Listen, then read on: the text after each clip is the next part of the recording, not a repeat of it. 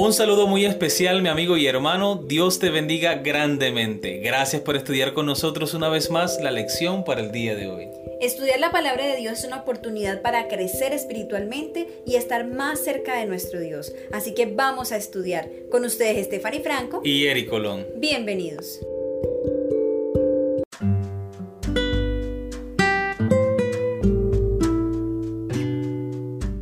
Miércoles 27 de enero raíz y vástago en uno.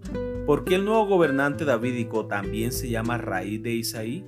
Isaías capítulo 11 versículo 10. ¿Qué sentido tiene esto? Apocalipsis 22, 16. Isaías capítulo 11 versículo 10. Acontecerá en aquel tiempo que la raíz de Isaí, la cual estará puesta por pendón a los pueblos, será buscada por las gentes y su habitación será gloriosa. Apocalipsis capítulo 22 versículo 16. Yo Jesús he enviado mi ángel para daros testimonio de estas cosas en las iglesias. Yo soy la raíz y el linaje de David, la estrella resplandeciente de la mañana. Jesús, por ser el creador de todos los seres humanos en la tierra, también es la raíz de David y al mismo tiempo la continuación de su linaje porque sabemos que Jesús proviene de la casa de David. Entonces Jesús al crear a Adán y con él a todos los patriarcas, incluyendo al padre de David, que es Isaí, se convierte en la raíz y al mismo tiempo en el linaje de David. La descripción le cabe solo a Jesucristo, quien es la raíz y el linaje de David, como está en Apocalipsis capítulo 22, versículo 16. Cristo vino del linaje de David, como está en Lucas capítulo 3, versículos 23 al 31 que descendía de Adán, quien era el Hijo de Dios, en el sentido de que Cristo lo creó. Por ende, Cristo fue el antepasado de David y también su descendiente. ¿De qué manera el nuevo gobernante davídico revierte los efectos perversos del pecado y la apostasía? Isaías capítulo 11. Saldrá una vara del tronco de Isaí y un vástago retoñará de sus raíces.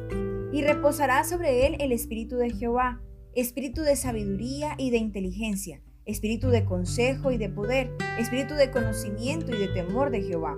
Y le hará entender diligente en el temor de Jehová. No juzgará según la vista de sus ojos, ni arguirá por lo que oigan sus oídos, sino que juzgará con justicia a los pobres y arguirá con equidad por los mansos de la tierra. Y herirá la tierra con la vara de su boca, y con el espíritu de sus labios matará al impío y será la justicia cinto de sus lomos y la fidelidad ceñidor de su cintura. Morará el lobo con el cordero, y el leopardo con el cabrito se acostará.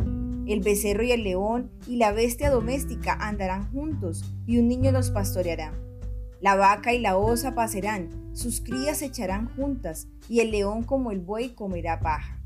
Y el niño de pecho jugará sobre la cueva de Aspid, y el recién destetado extenderá su mano sobre la caverna de la víbora. No harán mal ni dañarán en todo mi santo monte, porque la tierra será llena del conocimiento de Jehová, como las aguas cubren el mar. Acontecerá en aquel tiempo que la raíz de Isaí, la cual estará puesta por pendón a los pueblos, será buscada por las gentes, y su habitación será gloriosa. Asimismo acontecerá en aquel tiempo que Jehová alzará otra vez su mano para recobrar el remanente de su pueblo que aún quede en Asiria, Egipto, Patros, Etiopía, Elam, Sinar y Hamad, y en las costas del mar. Y levantará pendón a las naciones y juntará a los desterrados de Israel, y reunirá a los esparcidos de Judá de los cuatro confines de la tierra. Y se disipará la envidia de Efraín, y los enemigos de Judá serán destruidos. Efraín no tendrá envidia de Judá, ni Judá afligirá a Efraín, sino que volarán sobre los hombros de los filisteos al occidente, saquearán también a los de oriente, Edom y Moab les servirán, y los hijos de Amón los obedecerán. Y secará Jehová la lengua del mar de Egipto, y levantará su mano con el poder de su espíritu sobre el río, y lo herirá en sus siete brazos, y hará que pasen por él con sandalias. Y habrá camino para el remanente de su pueblo, el que quedó de Asiria, de la manera que lo hubo para Israel el día que subió de la tierra de Egipto. Muy bien, recordemos la pregunta. ¿De qué manera el nuevo gobernante davídico revierte los efectos perversos del pecado y la apostasía? Aquí el texto bíblico está haciendo énfasis en algo muy importante y es el temor a Jehová. El temor a Jehová es saber que estamos delante de la presencia de Dios y que todo lo que hacemos o dejamos de hacer es para gloria y honra de su nombre. Ese temor es el que nos hace obedecer, guardar sus mandamientos porque sabemos que estamos en la presencia de Dios. Y eso lo vino a enseñar Jesucristo con su propio ejemplo. Cuando Jesús predicaba, la gente lo escuchaba porque decía, este habla como quien tiene autoridad porque Jesús vivía todo el tiempo en la presencia del Padre. El Señor vino a infundir ese temor a Jehová, ese respeto, esa reverencia por Dios. Ahora no se guardan los mandamientos porque es una obligación. Ahora se guardan los mandamientos por amor a Dios y porque queremos honrar a nuestro Creador. Él piensa y actúa en armonía con el Señor, juzga con justicia, castiga a los impíos y trae paz. Cuando Él asuma el poder, el Señor traerá de vuelta, restaurará y unirá un remanente fiel de Israel y Judá. Se puede comparar con Isaías capítulo 10 versículos 20 al 22. Habrá una monarquía fuerte y unida como en los días del rey David, que derrotó a los filisteos y a otros pueblos. Pero el nuevo gobernante será más grande que David, por el hecho de que restaurará la paz, incluso la esencia de la creación misma los depredadores ya no serán carnívoros y coexistirán en tranquilidad con su presa, tal cual está en Isaías capítulo 11 versículos 6 al 9.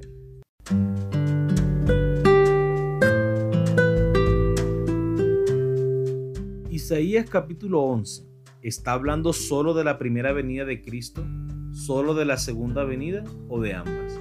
Busca en la profecía y anota qué versículos hablan acerca de qué venida. Muy bien, amor, en este capítulo se habla acerca de ambas venidas, tanto la primera como la segunda. En el versículo 1, por ejemplo, encontramos que dice, saldrá una vara del tronco de Isaí y un vástago retoñará de sus raíces, haciendo alusión a la venida de Jesús como hombre, como un niño que nacería del vientre de una mujer y sería parte del linaje de David. Y en el versículo 11 encontramos, Asimismo acontecerá en aquel tiempo que Jehová alzará otra vez su mano para recobrar el remanente de su pueblo que aún quede en Asiria, Egipto, Patros, Etiopía, Elam, Sinar, Hamad y en las costas del mar, haciendo alusión al regreso del Señor, recogiendo a todo su pueblo, su remanente, a todos aquellos que desearon su presencia, su venida y le estaban esperando. En Isaías capítulo 11, ambas venidas de Jesús se presentan como una imagen. Están enlazadas porque son dos partes de un todo, como los dos lados de una superficie plana. El plan de salvación para que se complete requiere de ambas venidas. La primera, que ya sucedió, y la segunda, que esperamos como la consumación de todas nuestras esperanzas como cristianos. Muy bien, hemos llegado a la pregunta final. ¿Qué logró Cristo en la primera venida que nos da tanta seguridad acerca de la segunda venida? ¿Cuál es el propósito de la primera venida si no conduce a la segunda venida? Lo que Cristo logró en la primera venida es derrotar al adversario en la cruz del Calvario y poner amor en nuestros corazones.